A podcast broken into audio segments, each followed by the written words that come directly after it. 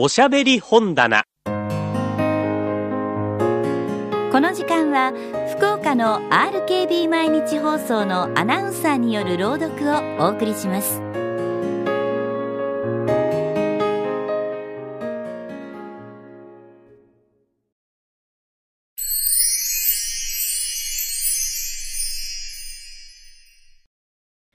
小川未明作青いランプ後編。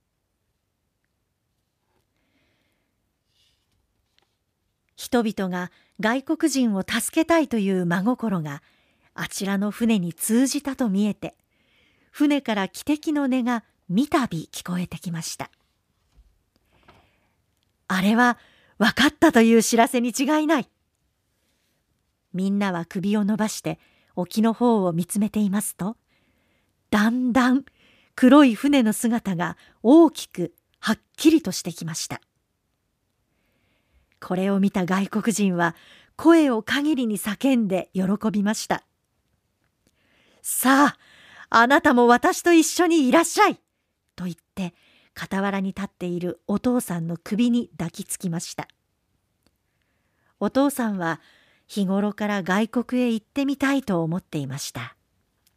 しかしその頃そんなことがどうして容易にできましょう。まことにこれこそいい都合でありました。どうかそれなら私を連れて行ってください。とお父さんも熱心に頼みました。おばあさんはまだ小さな娘でありました。お父さんが荒海を越えてあちらの外国へ行かれると聞いたのでどんなにそれを悲しみましたでしょう。もう行けば二度と帰ってこられないもののように思われたからです。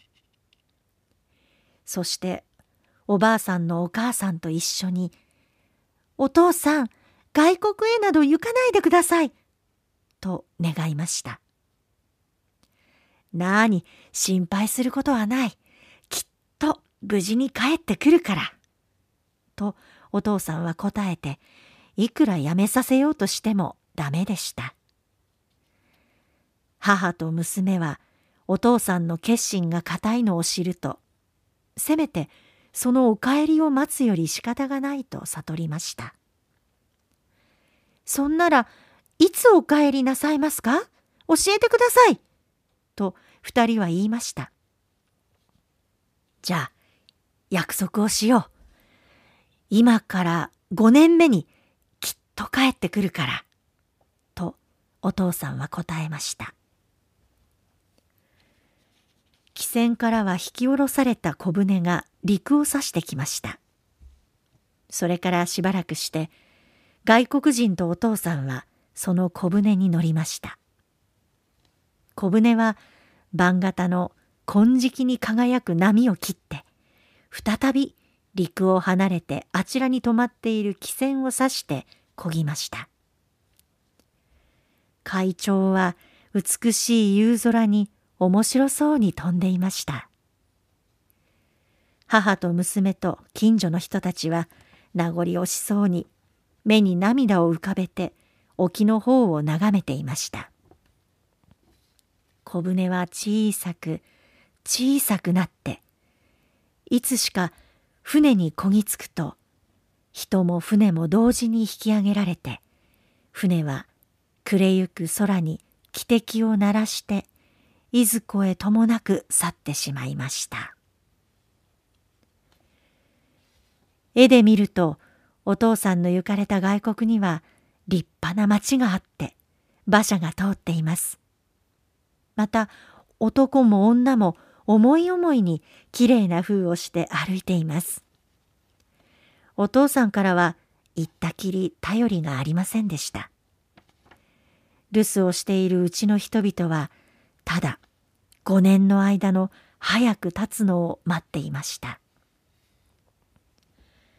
外国人の住んでいたうちは空き家になって誰も住んでいませんでした。ただ夏が来るとうちの周りにはいろいろの草が自然に芽を出して赤白紫黄色の花を美しく咲かせました。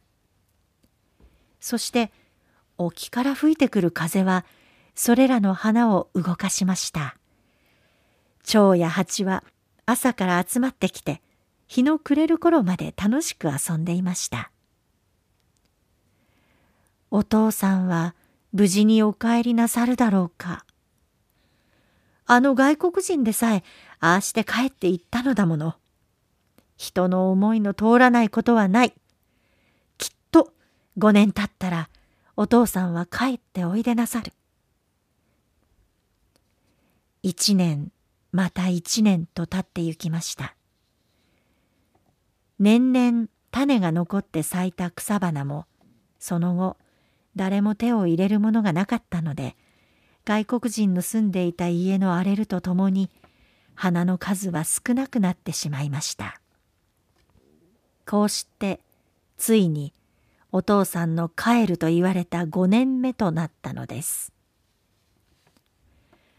お母さんはお父さんの留守の間にランプの下で寂しく仕事をしていました。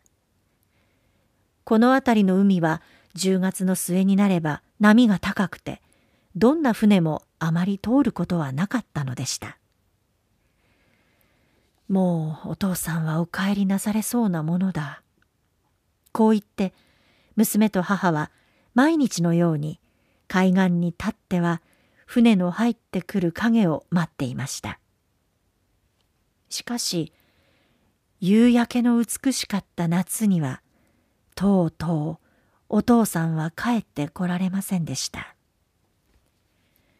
今年はお父さんはお帰りなされんのだろうかと娘が言うといいえお父さんは約束なされたことは決してお違いなされはしません。きっと今夜あたり帰っておいでになさるだろう。と言ってお母さんは何か虫が知らせるのか固く信じていつものごとく青いランプに火をつけて窓際に座って待っていられました。その日はなんとなくうちの人々の胸騒ぎのする晩でした今夜は帰っておいでなさるとお母さんは信じて暗い海の方を見ていられると不意に夜嵐の窓に吹きつけるように幾はともなく黒い怪鳥が青いランプの火をめがけてどこからともなく飛んできて窓に突き当たったのであります。お母さんは神様や仏様を口の内でお祈りをしてどうかお父さんの身の上に変わりのないようにと願いました。そして一夜まんじりとも眠りませんでしたその翌晩もどこからともなく黒い鳥が青いランプの火をめがけて飛んできました毎晩青いランプに火をつけるとどこからともなくこの黒い鳥の群れが押し寄せてきたのでありますみんなはこのランプを気味悪がりましたそして不思議のランプとしてもうそれをつけないことにしてしまったのであります。そうしてお父さんはとうとう帰ってこられませんのでした。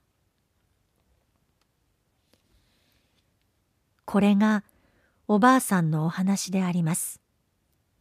その時のお母さんはもうとっくに死んでしまい、その時の娘さんはこの物語をしたおばあさんなのでしたそのお父さんはどうなされたのでしょうね？とこの部屋に集まった人たちはおばあさんに尋ねました外国からこちらへ来る船がなかったものかそれともどこかの島へ渡って自分の思ったような仕事をなされたものかわからないのだよ。とおばあさんは答えました。今でもわかりませんの？私がこんなにおばあさんになったのだからもうお父さんはこの世においでなされるはずはないでしょう。みんなはこれを聞いて寂しい気持ちがしました。青いランプの火はその昔のように青い光を今も部屋の中に漂わせています。